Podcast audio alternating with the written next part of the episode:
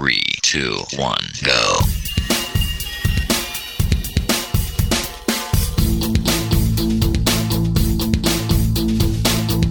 Enredando, la informática que se escucha.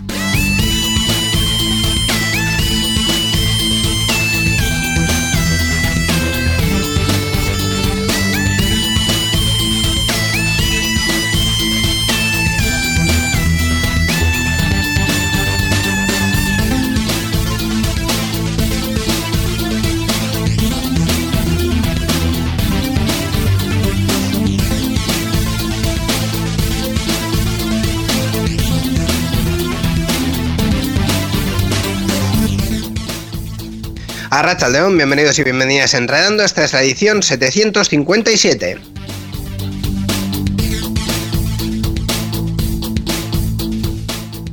Una edición que, bueno, es una edición especial, un poco peculiar, ¿verdad, Miquel Carmona, Rachaldeón? Hola, Rachaldeón y yo, Sendino, más peculiar de lo que yo esperaba, la verdad. a mí me gusta hacer cosas especiales en el 757, pero no me esperaba yo estos cambios aquí tan, tan bruscos, pero bueno, ya, ya iremos contando, ya iremos contando.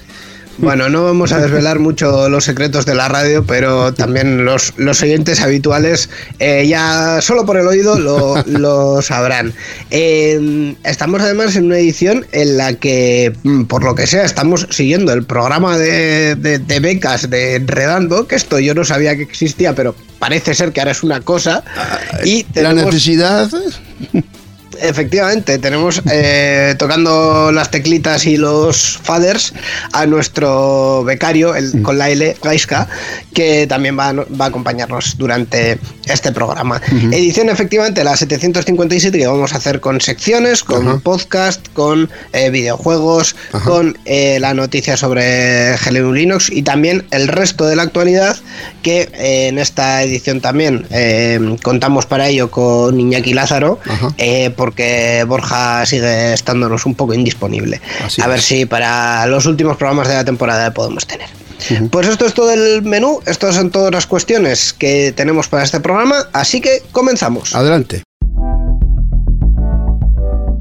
Participa con nosotros en Enredando. Envía tus mensajes al email oyentes@enredando.net o a través de nuestra página web en www.enredando.net. También estamos en Twitter. Sigue al usuario Enredadores. Esperamos tus comentarios.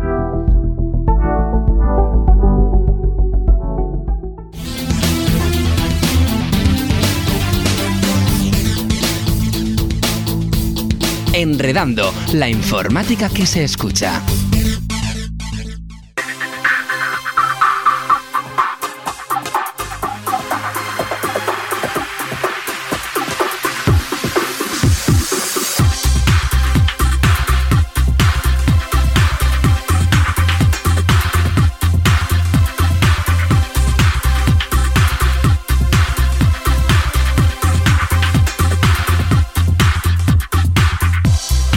Pues damos comienzo a esta edición de Enredando, como siempre, cuando hacemos secciones, con las secciones. Eh, y en concreto videojuegos. la de videojuegos, efectivamente. Mm.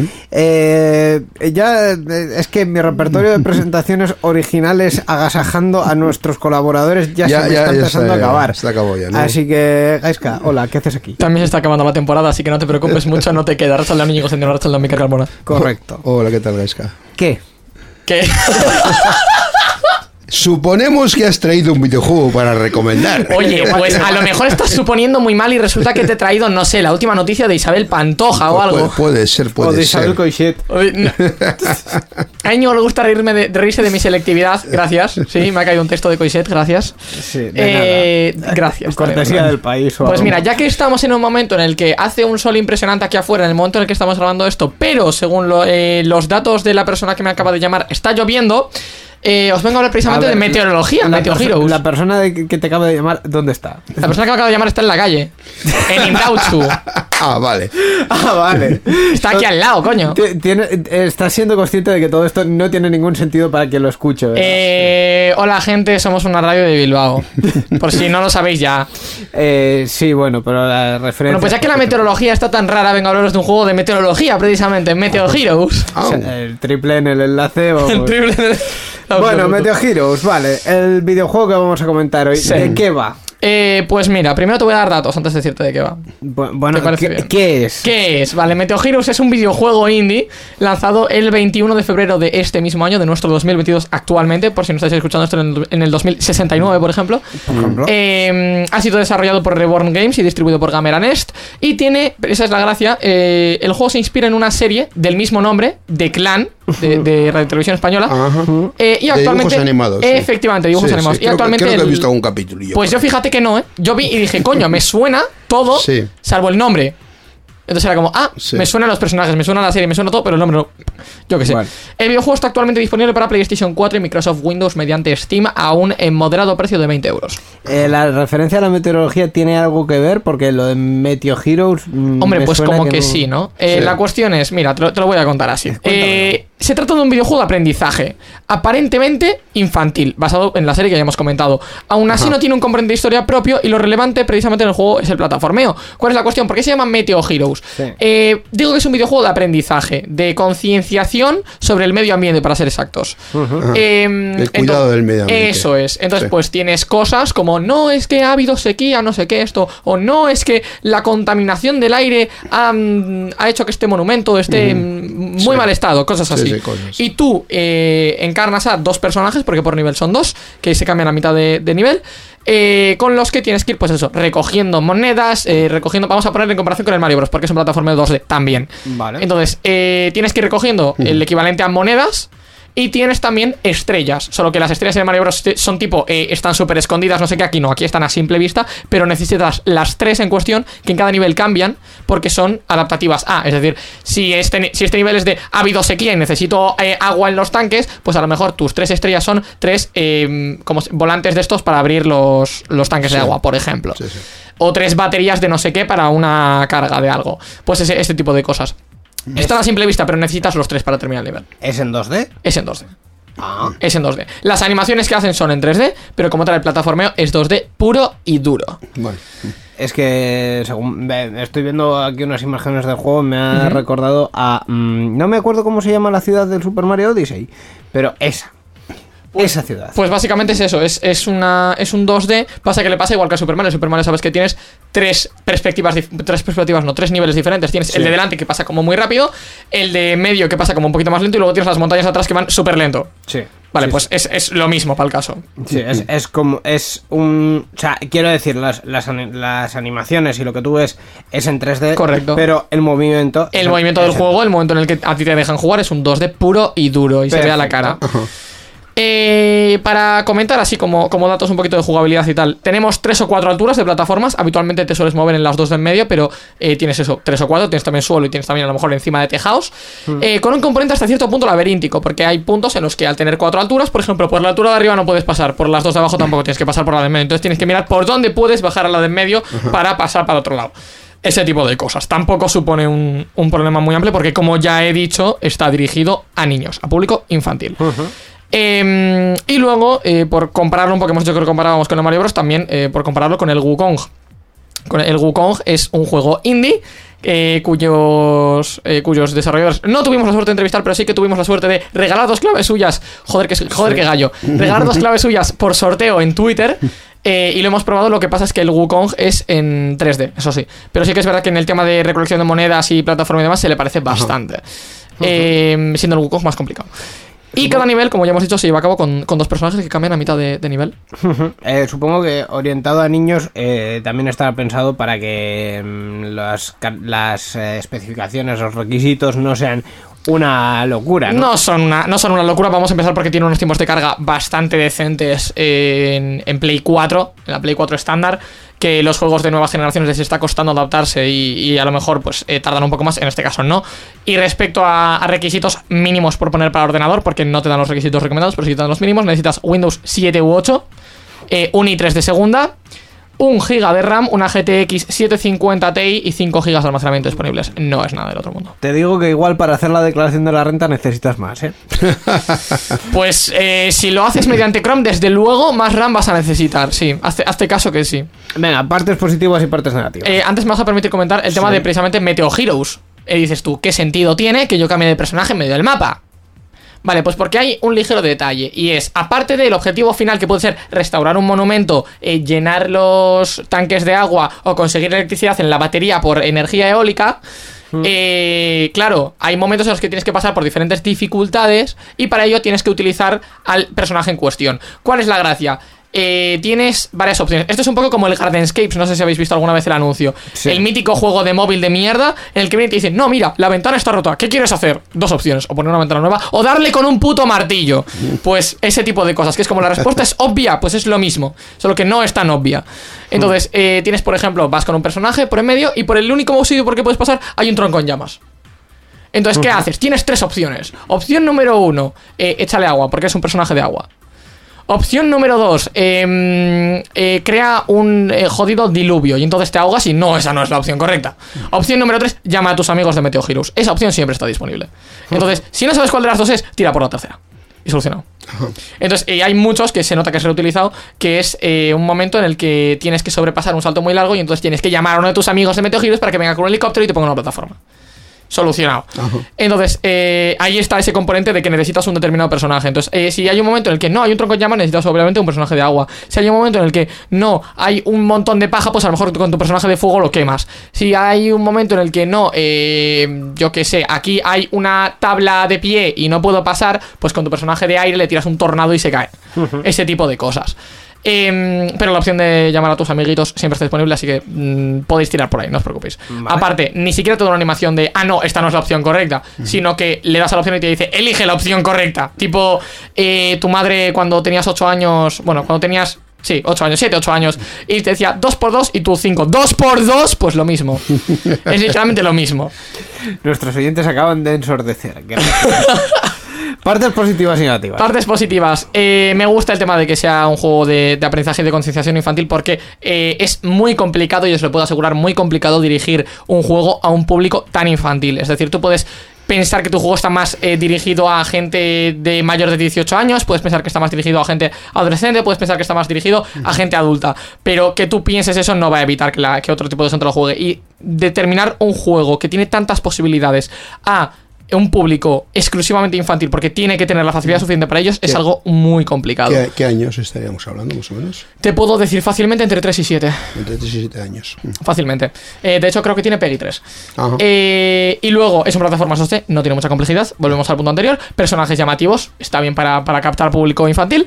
Y niveles relativamente cortos para que no se aburran, precisamente. Entonces, sí que es verdad que tiene su componente de si quieres conseguir todas las monedas, vas a tardar bastante. Pero si simplemente quieres pasarte el nivel porque eres un niño y te dan igual las monedas, eh, adelante. No vas a tardar mucho, vas a cambiar de personaje, va a haber ese un poco enganchar al crío en cuestión. Al, ah, sí, mira, te cambio de personaje porque ahora puedes hacer cosas diferentes.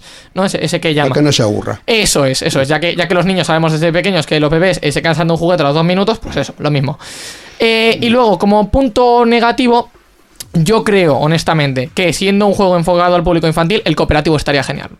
Un cooperativo para que pueda venir tu padre y diga, mira, vamos a jugar juntos. Y entonces yo cojo un personaje y tú coges otro y hacemos cosas. Ya sea pantalla dividida, ya sea lo que sea, me da igual. Falta eso. Yo creo que faltaría, al igual que lo tiene Super Mario, pues en la misma implementación. Yo, creo, yo creo que estaría muy, muy bien. Hacerlo, imagínate, de 1 a 4 jugadores, estaría muy, muy bien. Eh, luego, creo que tiene una introducción excesivamente larga, muy larga. Que yo entiendo que tienen que poner los logos de todos los estudios y todo lo que quieras, pero es que hay algunas animaciones que son muy largas. La animación del logo de Gamera Nest es muy larga. Y creo que, salvo ponerle los créditos, estaría mm, bien poner el logo, pero no todo tal cual. Hay muchos juegos que, como tienen muchos logos de muchos, desarroll- de muchos desarrolladores y demás, hacen como un collage, los ponen todos juntos, 5 segundos y tira para jugar. Sí. Pues yo creo que falta eso. Y luego, la música es la música del, del videojuego. O sea, perdón, de la serie. de la serie de de la serie, dibujos. al menos en el menú principal. ¿Cuál es el problema de esto? Cada vez que eliges una opción, la música se reinicia. Y la música de la serie empieza con un efecto de sonido. Por lo tanto, cada vez que le das a cualquier parte, empieza otra vez el Meteo Heroes, Meteo, Meteo, me- y corta a todo el rato, al final. sí. Acaba repitiéndose, lo cual yo creo que está fatal en ese sentido. O sea, está guay eh, el tema de que, vale, yo cambio de sitio y lugar Sí. y todo lo que quieras y sigue la música, pero efectivamente, que siga la música. Sí, que no empiece que vuelva al principio. Y luego ya como detalle tienes tres botones en el menú principal, que son eh, algo tipo eh, jugar, opciones y niveles. Y el jugar niveles llevan al mismo lugar, que son efectivamente los niveles. Bien. Entonces creo que sobra un poquito. El botón, Sí. el botón de, de niveles, por ejemplo, sobra. Ya le das a jugar y ya te deja elegir, tipo, ¿a qué quieres jugar? Pues le das a niveles y te dice, ¿a qué quieres jugar? Pues lo mismo. Entonces yo creo que ese, ese detalle está un, poco, está un poco así. Pero por el resto, para un plataformas para niños, yo creo que es de lo mejorcito que hay, porque el Mario Bros. sí que puede significar alguna complejidad para un niño de 5 años y esto no. Ujú. Pues eh, recomendamos hoy entonces Meteor Heroes, disponible para PlayStation 4 y eh, también en Steam para Windows por mm, el asequible precio de 20 euritos. y con unos requisitos no muy exigentes. Perfecto, pues Gaisca Carmona, es que recasco y hasta la próxima. A vosotros. Agur. La informática que se escucha.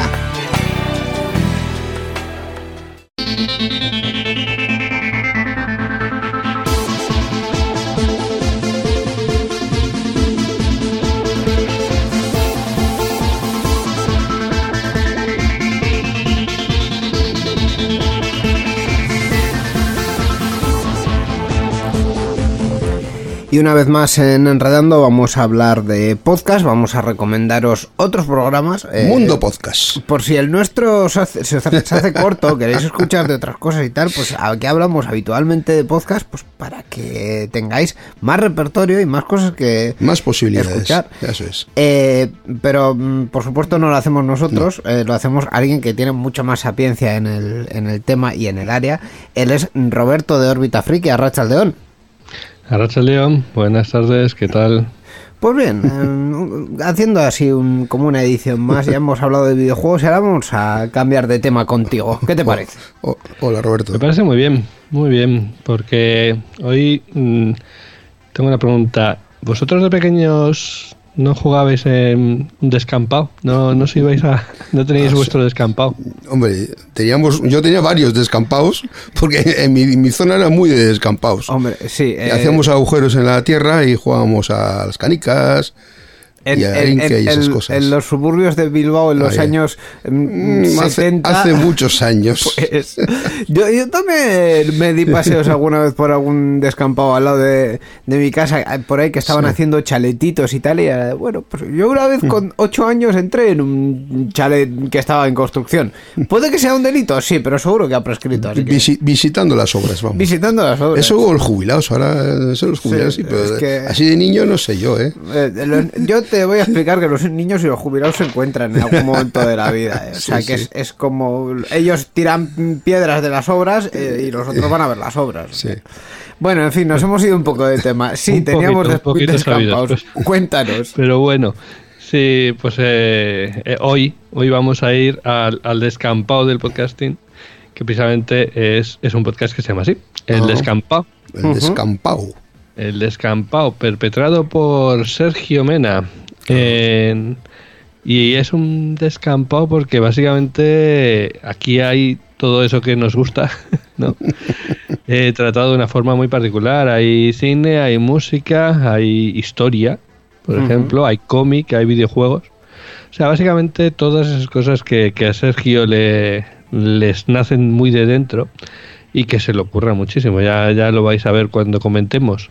Eh, trata biografías, hace monográficos sobre muy, muy extensos sobre distintos temas. Tiene entrevistas, eh, algunas más serias y otras más particulares.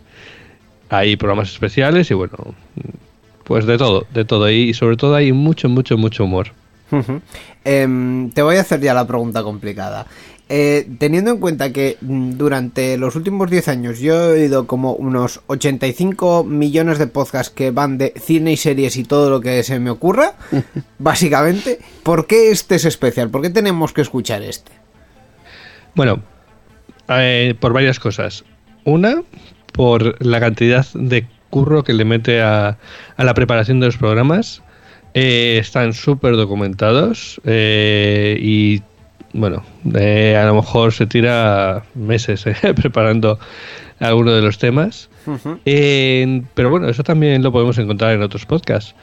Eh, pero también en este caso lo que eh, tenemos es una narración bestial, o sea, toda la toda, toda la historia está perfectamente hilvanado y, y llevado adelante con un esto que ahora está tan de moda, un storytelling muy bien planteado. Y luego además eh, es muy muy divertido. O sea, hay una hay un tema que son las voces, unos personajes que forman parte de, de este descampado que, que- que les pillas muchísimo cariño y que, que te partes de risa con ellos. ¿Desde cuándo llevan haciendo, bueno, desde cuándo lleva haciendo este, este programa? Mm, desde que el mundo es mundo. Bueno, a ver, No, Tanto tiempo. creo que más que enredando no llevarán. No. No, lleva creo. tanto, no lleva tanto, pero tiene muchos, muchos programas y porque lleva desde 2016, aquí al pie del cañón, desde el 3 de febrero de 2016. Principiantes. O sea, al- no, es al bastante tiempo, ¿eh? principio, sí, sí, al principio era un formato más de episodios de una hora en el que había de todo y luego ya ha ido, ha ido cambiando, ¿vale? Se ha ido Evolucionando, reinventando. ¿Y Pues sí. cuánto suele durar? ¿Cada cuánto lo publica? A ver, si os digo que duran hora y media, pues a ver, teóricamente si hago los cálculos sí me sale hora y media de media. Hmm. Pero no es verdad. hay episodios mucho más largos y hay otros que es que directamente los parten trozos, como quien dice, ¿vale? Eh, tiene una saga sobre los vikingos eh, pues que ah, dura varios capítulos. Claro, cada capítulo a lo mejor dura dos horas, pero al final todo lo que es la saga son horas y horas. Horas y horas de, de- de gusto, ¿eh? Eh, porque se escucha con, con mucho gusto y, y, y bien, pasa, pasa rápido el tiempo. Pues destácanos alguno de los episodios, así por, por redondear esto. A ver, pues venga. En- vamos a, a destacar, por ejemplo, el del especial de la pandemia, Mm. ¿vale? Que creo que ya lo hemos hecho con algún otro podcast. Y es que durante la pandemia muchos podcasts, eh, sobre todo al principio, fueron un, un apoyo, ¿no? En cierta manera. Y este en particular prepararon un episodio en el que reunieron a muchos colaboradores, a mucha gente conocida eh, de ellos y, y de todos. Seguramente. Reunieron telemáticamente, ¿no? Porque no, Claro, no claro. se podía. Ese es el tema. O sea, en Sí, un sí. momento en que no podíamos estar juntos físicamente, pues hicieron algo eh, para que pudiésemos estar juntos, aunque fuéramos virtualmente. Ajá. Y sobre todo centrado en que la única forma de pasar ese momento, o la mejor forma de pasar ese momento tan, tan duro, eh, bueno, pues será a través del humor, ¿no? Y estuvo muy bien. Otro que os voy a recomendar, para que veáis, os decía antes que tiene entrevistas eh, serias, pues yo qué sé, pues con personajes como Bob Pop y, y- y más, Sí. pero tiene también otra cosa que son las entrevistas bizarras. Y ahí nos podemos encontrar con entrevistas a todo tipo de personajes, como por ejemplo al payaso Dit, a, a ¿quién os digo? A Gerard de Rivia, Sí. o eh, la que os recomiendo hoy, que es la de Kratos, por ejemplo Vaya. que se dedican a entrevistar al dios de la guerra. Y bueno, que nos cuenta los problemas que tiene eso de ser dios y, y en particular ser dios de la guerra. ¿sabes? Es que es una Pero bueno, movida, con ¿eh? un, un cachondeo y tal. Y, y el tema de las voces y cómo, cómo lo va llevando es muy, muy divertido. ¿Y una recomendación más?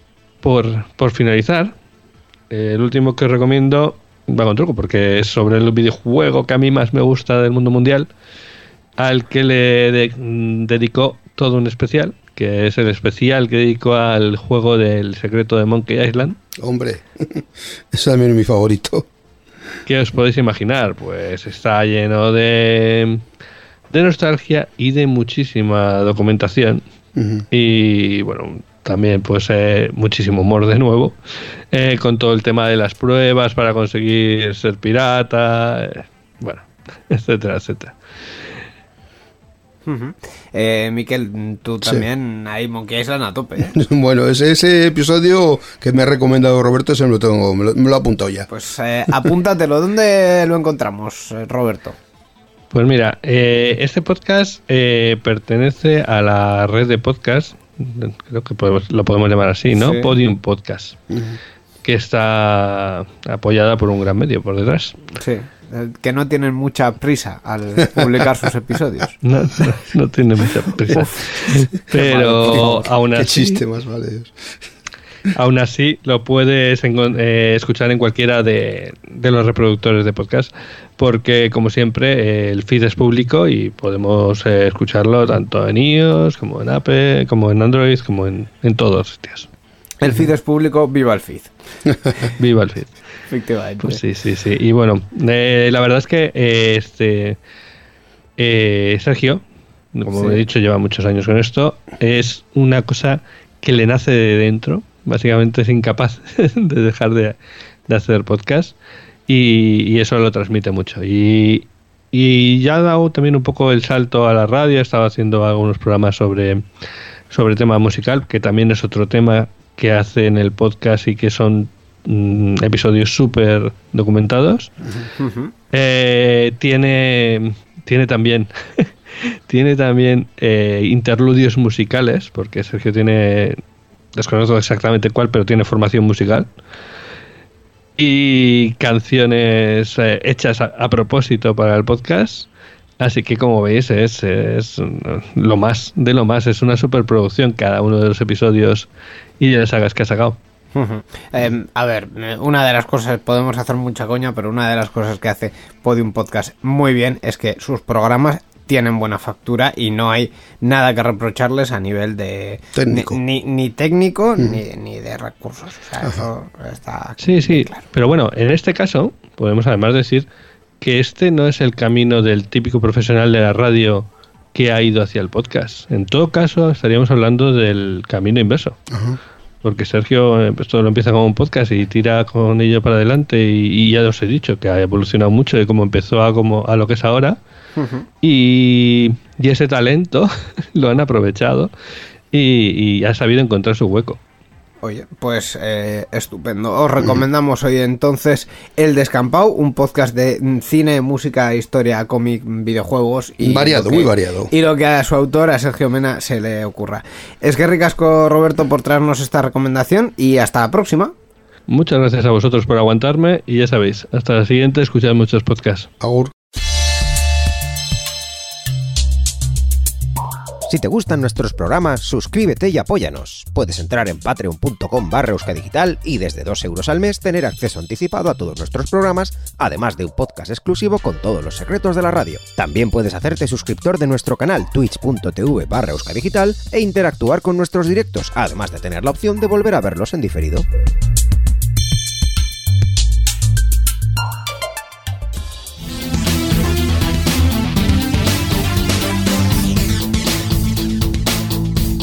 Enredando, la informática que se escucha.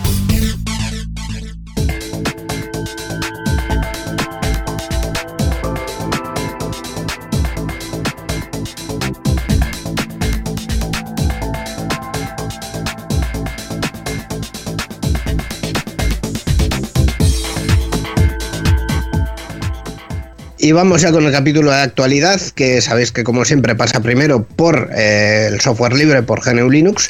Eh, y en esta ocasión vamos a hablar de un concurso, de una iniciativa que pretende fomentar nuevos desarrollos en software libre. Es la nueva edición del concurso universitario de software libre. Sí, pues desde el 1 de junio de este año, 2022, al 31 de agosto, permanecerá abierto el plazo de inscripción de la decimosexta edición del concurso universitario de software libre, como bien dices. En esta ocasión, la organización ha deci- ha decidido revisar el formato de manera que los proyectos que se eh, inscriban serán evaluados en la primera quincena de septiembre, para que la fase final tenga lugar a primeros de octubre. Este concurso está dirigido a estudiantes universitarios de grado máster y doctorado, estudiantes de ciclo de grado medio superior, así como estudiantes de bachillerato, todos ellos incluidos en el sistema educativo español. Las inscripciones se pueden realizar a través de la web y además pues, puedes inscribirte con tu proyecto de final de grado o máster. En la evaluación de los proyectos se valorarán positivamente los siguientes apartados. Publicación de código fuente en sitios públicos, eh, tipo GitHub o, o tal, haciendo uso de software de control de versiones, por ejemplo. El uso de un blog para documentar el, el proyecto por medio de una serie de post divulgativos y la presencia de una documentación que describa requisitos previos, dependencias e instalación del software. Además, en esta edición los proyectos inscritos tendrán que estar librados bajo alguna de las licencias ofrecidas por la Free Software Foundation.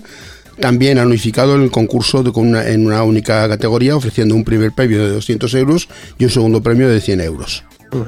Eh, toda la información acerca del certamen, incluyendo las bases al completo, está disponible en el sitio oficial del concurso universitario de software libre y su dirección es www.concursosoftwarelibre.org eh, barra 2122. 2122 es por el, el cursillo, el curso que, en el que estamos finalizando, que se cursó pues, en 2021-2022, obviamente. Eh, la verdad es que me gusta mucho, Miquel, que realmente todo tipo de alumno está eh, incluido, que se llama concurso universitario de software libre, pero a aquellas personas que hayan estudiado, por ejemplo, un grado superior y que quieran eh, apuntarse a, este, a esta iniciativa, también pueden hacerlo, lo cual pues es, es una estupenda noticia. Sí, sí, así es. Pues esta ha sido la noticia y el enlace, como animar, y por sueles supuesto, decir. sí, pero bueno, animar a la gente, el que, que- el que tenga alguna cosa o que, que quiera hacer algo, pues que se anime, que oye, que participe. Y como sueles decir tú, Miquel, el enlace y la noticia la tenéis en la web del club. Eso es, el GLUB. Vamos a hablar del GLUB. El GLUB es la Asociación en Vizcaya de Usuarios de GNU Linux que se dedica a promover el uso del software libre tanto en el ámbito público como en las empresas y usuarios particulares. Y tenemos una página web donde está esta noticia y todas las que comentamos aquí. La página web es www.glub.biz, latina z. La informática que se escucha.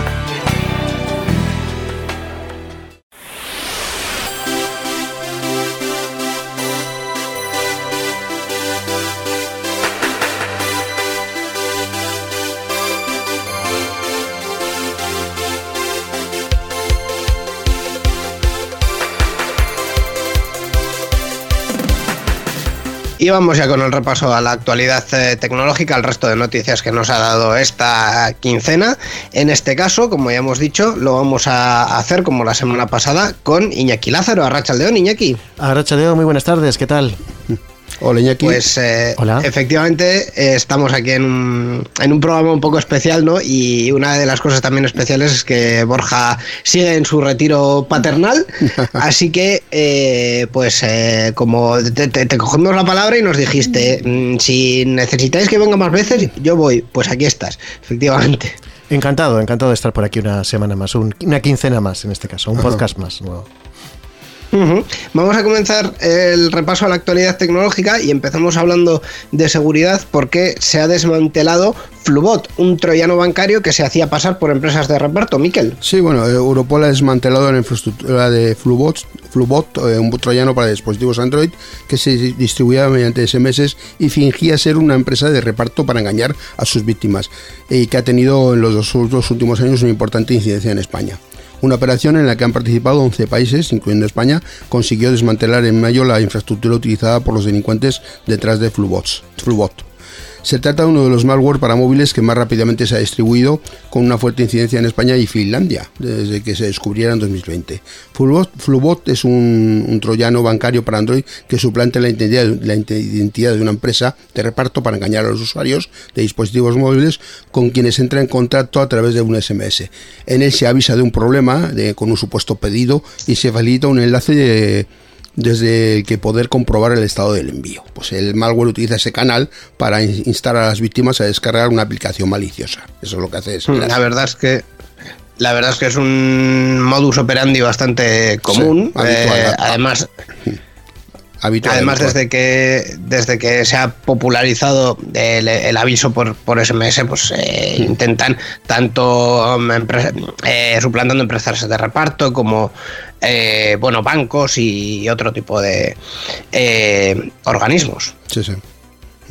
Así es. Mm, bueno, eh, una objetivamente una, una buena noticia, ¿no, Iñaki? Hombre, es una buena noticia. Parece que coinciden, ¿eh? Cuando estoy yo por aquí, noticias de seguridad informática, en- recordando nuestro pasado por el, Eh, no, por el está, guardián. no está hecho a posta. No eh. Ha, ha sido casualidad. Bueno, bueno, la verdad Sí, es que sí, sí, sí. Que, que este tipo de troyanos como, como Flubot eh, están constantemente apareciendo. Este ha sido quizás noticia, si cabe con mayor relevancia por aquello de que está presente en diversos países, con una mayor intensidad, pero el modus operandi de este troyano de Flubot, pues como habéis comentado muy bien, es el habitual en este tipo de, de programas maliciosos y que, ya digo, en este caso, pues han sido 11 países, ¿verdad? Como habéis comentado muy bien, los que se han visto perjudicados y bueno, pues ahora las herramientas antivirus ya dan buena cuenta de ello y bueno, pues eh, eh, podrán interceptarlo. Aquí la peligrosidad es que nos llega a través del SMS. No todo el mundo tiene en el teléfono móvil un sistema de protección No. como, como se suele acostumbrar con mayor frecuencia en un ordenador sobremesa, portátil y similares, con lo cual, bueno, pues a toda la audiencia eh, decir que siempre la precaución, ¿no? Ya lo decíamos hace 15 días en la pasada edición que el mejor antivirus es la propia persona, ¿no? El, el propio eh, sistema que uno pueda impedir acceder a este tipo de, de malware y el sentido común, ¿no? Sobre todo, pues antes de, de hacer clic en un enlace, bien sea por SMS, incluso aunque parezca que viene de una fuente fiable como una compañía logística y de transporte, pues no está de más que, que tengamos precaución. Así que ahí está la alerta. Y el- la buena noticia, como dice Íñigo, pues es que ya está interceptado, detectado y ahora hace falta pues que no caigamos en la trampa.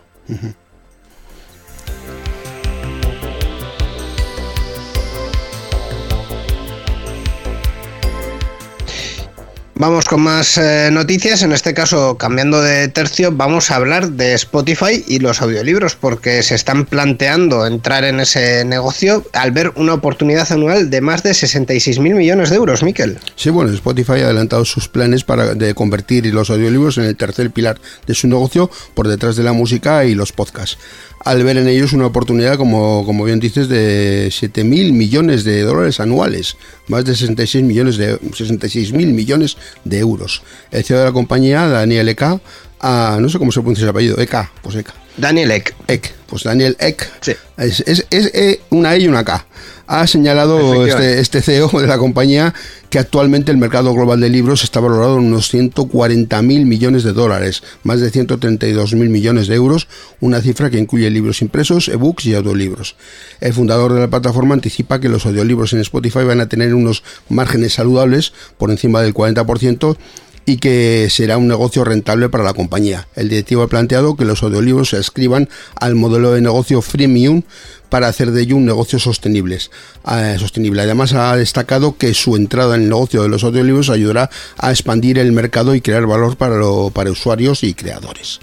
Hmm. Al final, yo creo, Iñaki, que mm, van un poco a la caza de, de Amazon, ¿no? Y de sus audiolibros para hacerles un poco de competencia. Sí, es competencia y sobre todo lo que quiere hacer el, el gerente actual de Spotify es rentabilizarlo, ¿no? No olvidemos Sí. que ahora mismo Spotify cuenta con 422 millones de usuarios, datos de la Wikipedia del pasado mes de abril del 2022. Eh, habrá uno crecido, supongo un poquito más, pero más de 400 millones de, usuarios es mucha gente, efectivamente, y de esa gente, pues seguro que hay un buen porcentaje que estarían encantados de escuchar un audiolibro. Así que la noticia es competencia para Amazon, es también diversificar, ¿no? Que no solamente Spotify en sus inicios era compartir música, escuchar música, crear listas musicales, sino también, pues escuchar podcasts, eh, ahora también audiolibros y que, bueno, eh, sea un todo en uno, ¿no? Como también Amazon hizo empezando vendiendo libros y ahora vende, pues prácticamente de todo. Todo. es decir, ¿qué, qué no vende Amazon? Pues Sí. eh, llegará un momento en que podamos pensar, tal vez, que qué no podamos escuchar en Spotify, ¿no? Un buen programa de, de un buen podcast, un buen programa de audio, eh, un audiolibro, eh, música, etcétera. Así que diversidad y sobre todo pues diferentes alternativas, ¿no? Y el mercado está ahí, el mercado de los audiolibros, que también puede crecer, ¿no? También puede, sí, puede sí. ir incrementándose. Así que también una noticia que creo que interesante para fomentar la diversidad y que nos animemos también a los audiolibros, ¿por qué no? Sí, es una cosa pues, interesante también, sí. Ujú.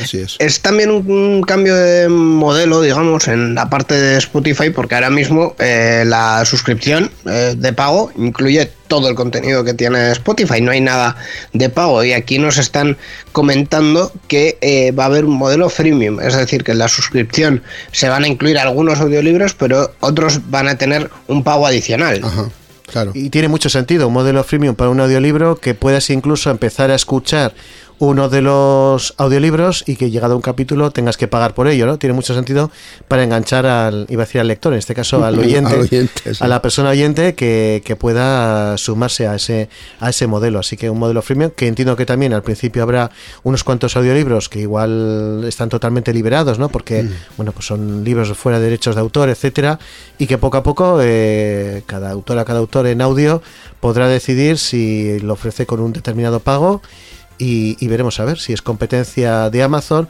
También Google tiene un servicio de ebooks, de, de libro electrónico, que hay partes que se pueden leer y otras que son de pago.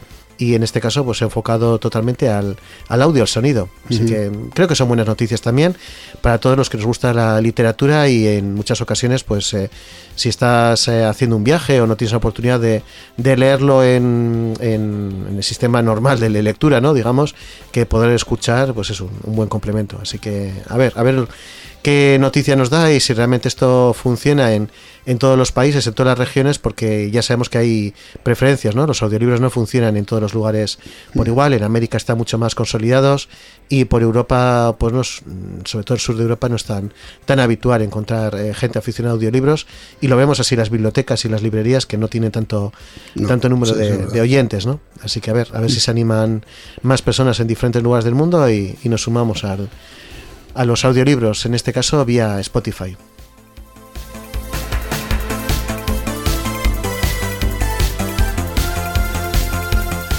Vamos con otra noticia, en este caso vamos a hablar de Telegram, de una aplicación que es eh, muy usada en general, pero también eh, aquí tenemos varios eh, usuarios asiduos de, de este servicio de mensajería.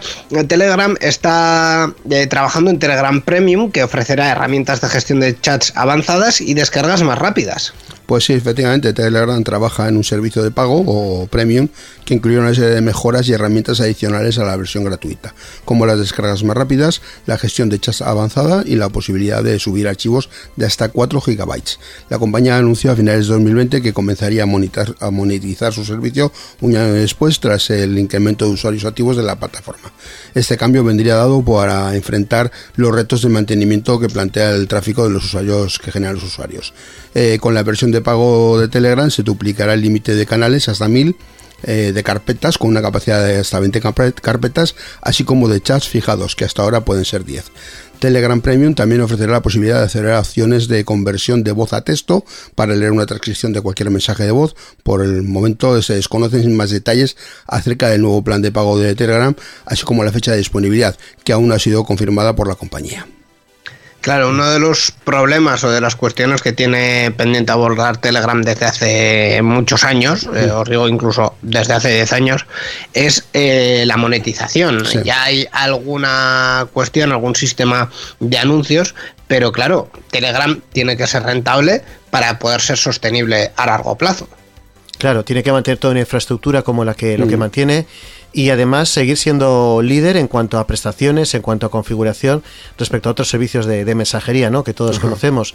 Y ese otro servicio de mensajería que, que me imagino que todos estemos pensando que es la competencia entre comillas o, Sí. o alternativa a Telegram ya incluyó pues el servicio business, digamos, el servicio de negocio que inicialmente era gratuito, pero que también bueno pues están poniendo las pilas para para publicidad. Yo creo que es algo muy interesante, ¿no? El, si antes hablamos de unos 400, algo más de 400 millones de usuarios, Telegram todavía supera, tiene más de 500 millones de, de usuarios en datos que tengo del 2021, que seguramente también habrá subido en, en los últimos tiempos. Y esos más de 500 millones de usuarios, entiendo que un porcentaje, aunque sea pequeño, aunque sea un 0,5%, están en sectores que pueden ser desde el educativo o sectores del comercio en el que, bueno, pues, Negocios, eh, sí. negocios, Empresarial, sí. efectivamente, empresas, negocios, comercios, donde se puede generar este tipo de, de- de transacciones económicas, ¿no? Así que incluso ser también, yo creo que aliados, a mí me gustaría que Telegram fuera una plataforma aliada de otras plataformas en cuanto a ofrecer esas prestaciones que tiene, ¿no? Una alta capacidad de almacenamiento, una mm, facilidad de uso muy interesante y, bueno, yo creo que que es eh, importante que este tipo de plataformas eh, se moneticen porque si no, pues es difícil que introduzcan mejoras y, y esas nuevas prestaciones que esperamos de conseguir Ya, de ellos. ya dijeron hace un tiempo además que eh, lo de lo gratis había acabado ya y que algunas estaban bu- buscando alguna manera de, de que algunas por algunos servicios iba a tener que pagar y bueno esto viene en, ese, en esa línea no creo yo por lo menos Ujú. Además es eh, un sistema de monetización que va, digamos, a, a complementar. Es decir, no eh, cogen ninguna funcionalidad eh, actual y la hacen de pago, sino Eso. que funcionalidades que pueden ser interesantes ampliar, se amplían en la versión de pago. Mm, en principio tiene, tiene buena pinta, ¿no? Eso sí, eso es verdad, sí. Porque mal estaría que lo que nos han estado dando gratis hasta ahora digan, no, ahora de pago. Ahí a la gente yo no le gustaría eso, pero sí, si vas a incluir nuevas cosas, incluirlas como de pago, pues es una opción interesante, ¿no? Y que bueno, al que le interesen, pues también tiene la posibilidad de tenerlas gratuitas con menos capacidad, o bueno, o si no de pago, efectivamente. Sí, evidentemente lo que no van a querer es perder usuarios, ¿no? Eh, Está claro. Eso, aunque quieran sacar versiones de pago, tendrán que mantener eh, los que actualmente estamos como, como usuarios y a los que quieran pagar, pues ofrecer alguna exclusividad o alguna prestación. Alguna mejora. que- efectivamente, Sí, sí. Que, que merezca la pena, ¿no? Pagar por ello. Así que, bueno, pues todas mejoras son bienvenidas. Y, veremos si, si también los que somos usuarios gratuitos de digamos libres de, de la aplicación pues también tenemos ventajas eh, interesantes en los próximos tiempos con, con una aplicación totalmente ya consolidada como, como Telegram Vamos con más actualidad eh, y seguimos en este caso hablando de seguridad eh, y de una cuestión que tiene mucha relevancia porque Microsoft está trabajando en un parche para solucionar la vulnerabilidad que usa Word para ejecutar código malicioso. Pues efectivamente, Microsoft trabaja en un parche con el que corregir la vulnerabilidad que permite el acceso a la ejecución de código remoto con un archivo Word malicioso haciendo uso de la herramienta Microsoft Diagnostic Tool. Diagnostic Tool. En concreto, la vulnerabilidad, identificada como día cero a finales de mayo y presente en Microsoft Office, era capaz de ejecutar comandos PowerShell sorteando la detección de Windows Defender e incluso con las macros desactivadas. Microsoft señala que un atacante que aproveche con éxito, esta- con éxito esta vulnerabilidad puede ejecutar código arbitrario con los privilegios de la aplicación que realiza la llamada. Luego el atacante puede instalar programas, ver, cambiar o eliminar datos o crear nuevas cuentas en el contexto permitido por los derechos del usuario. La compañía reconoce que la vulnerabilidad está siendo explotada y que ya está trabajando en una solución que distribuirá en una próxima actualización de la aplicación. Todavía, Eh, no han encontrado la solución. En este caso ha habido muchas empresas que han tenido que eh, abordarlo por sí, por sí mismas. eh, en la que yo trabajo mismamente, eh, instalamos hace poco un parche que viene, que es un parche muy manual, pero que viene a evitar precisamente, precisamente esto. Y es una cuestión que está ocurriendo. Eh, bueno, que sobre todo tiene mucha afección porque es Microsoft Office, porque es una de las, aparte de Windows, es una de las aplicaciones Sí. más utilizadas por, por, por la mayoría de personas, ¿no? Sí, sí, an- antes hablábamos de Spotify, 400 millones, íbamos hasta eh, Telegram, 500 millones. Pues fijaros que Microsoft Word en el año 2008 ya tenía 500 millones de usuarios. ni más ni menos. 2008. 2008, Madre ha mía. llovido desde entonces. Eh, Microsoft Word, no olvidemos que tiene 25 años de historia, no es el primer virus ni será el último, eh, ha tenido muchísimos. Eh, recuerdo pues eh, 20 años así pues los eh, las diferentes vulnerabilidades incluso esos eh, troyanos Sí. eh, virus con doble extensión que simulaban ser un doc que luego eran también un ejecutable etcétera estaban en la orden del día y ahora pues bueno pues tenemos otra noticia de vulnerabilidad que veremos a ver cómo Microsoft lo consigue solucionar porque realmente el número de usuarios es muy muy muy grande y, y se pueden ver afectados ¿no? por esto. Sí, yo, yo voy a romper una lanza a favor del software libre, es decir, que hay aplicaciones ofimáticas de software libre muy buenas, tan buenas como, como Word o como Office, ¿eh? Ahora estamos ya hablando de LibreOffice y de OpenOffice, y que se pueden instalar tra- tranquilamente, no solamente en GNU Linux, también en, en ordenadores con Windows, y te van a hacer el, servicio perfectamente. Yo hace años y años que no utilizo Microsoft Office y no, no me pasa absolutamente nada, y tengo herramientas ofimáticas que funcionan perfectamente. O sea, voy a hacer un poquito, voy a romper una voy a barrer un poquito para casa y romper una lanza para lo mío también.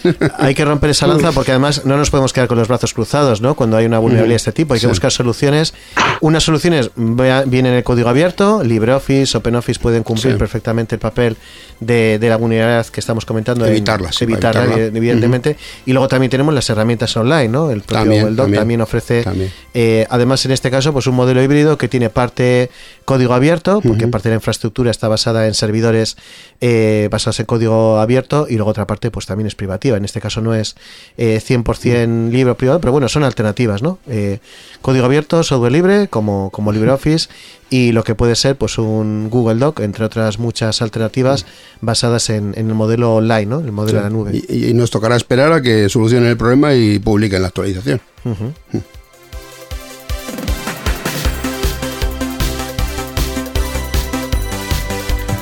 Y vamos ya con la última noticia de esta sección de actualidad. Eh, vamos a comentar que WhatsApp, eh, un poco tarde, va a permitir a los usuarios editar sus mensajes de texto una vez enviados.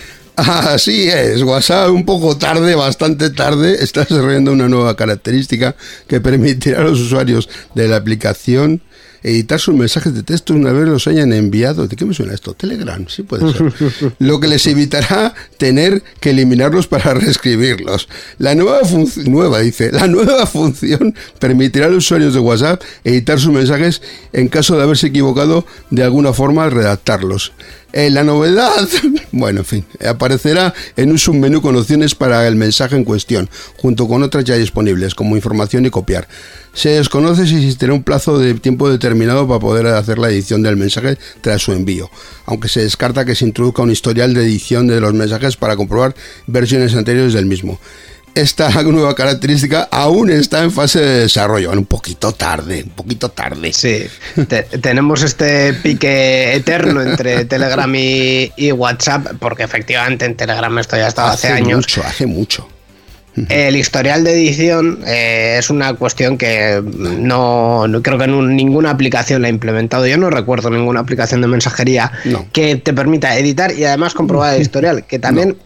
Por un lado, eh, tiene sus ventajas, pero por otro lado tiene su sentido, porque eh, si has editado el mensaje es porque el contenido no era correcto, ¿no? Sí, ¿Para qué quieres, para qué quieres ver cómo estaba antes? eh?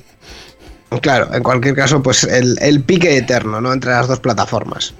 Ahí está servido el, el debate. Efectivamente, Telegram le supera, no solamente en esto, ¿eh? en muchas más cosas en cuanto a prestaciones. Y simplemente WhatsApp, pues bueno, ha, ha tenido a 2.000 millones de usuarios pendientes de, de esta actualización y ya iba siendo hora. Y, y bueno, no sé si conocéis esta otra prestación que tiene también WhatsApp de los mensajes que se van borrando, que no todo el mundo la utiliza, que es minoría, pero que también está ahí. Sí. Yo creo que un poco para disimular esa opción que no podía editar, pues bueno, el gente que, que se equivoca mucho, que el mensaje se autodestruya en, en, en un número de horas determinado, un número de días, y así, pues desaparece, ¿no? Ya, pero no, no, no, no, yo creo que no tiene, que una cosa con la otra no son comparables, ¿no? Yo para, por lo menos para mi, para mi forma de ver. Pues eh, bueno, veremos cuándo y cómo lo implementan. Y como decíamos, hasta aquí la sección de noticias. Es que ricasco Iñaki una vez más por venir a comentarlas y analizarlas. Eh, esperemos que para el próximo programa esté ya Borja, pero si no, te volveremos a llamar. Pues No será, será un placer y, y bueno, que por supuesto que Borja esté por aquí, que le podamos escuchar, que nos cuente novedades y así estaremos, como oyentes, como hablantes o lo que haga falta, ahí en, en Enredando. Muchas gracias. A vosotros, un placer. Participa con nosotros en Enredando. Envía tus mensajes al email oyentes@enredando.net o a través de nuestra página web en www.enredando.net. También estamos en Twitter. Sigue al usuario Enredadores. Esperamos tus comentarios.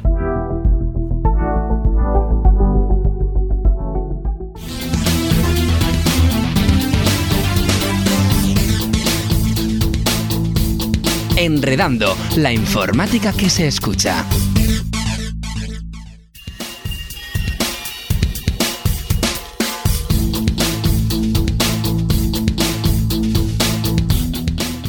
Y terminamos esta edición de Enredando, que ha sido la 757, en la que hemos hablado de podcast. eh, hemos eh, comentado, en este caso, el eh, programa El Descampado.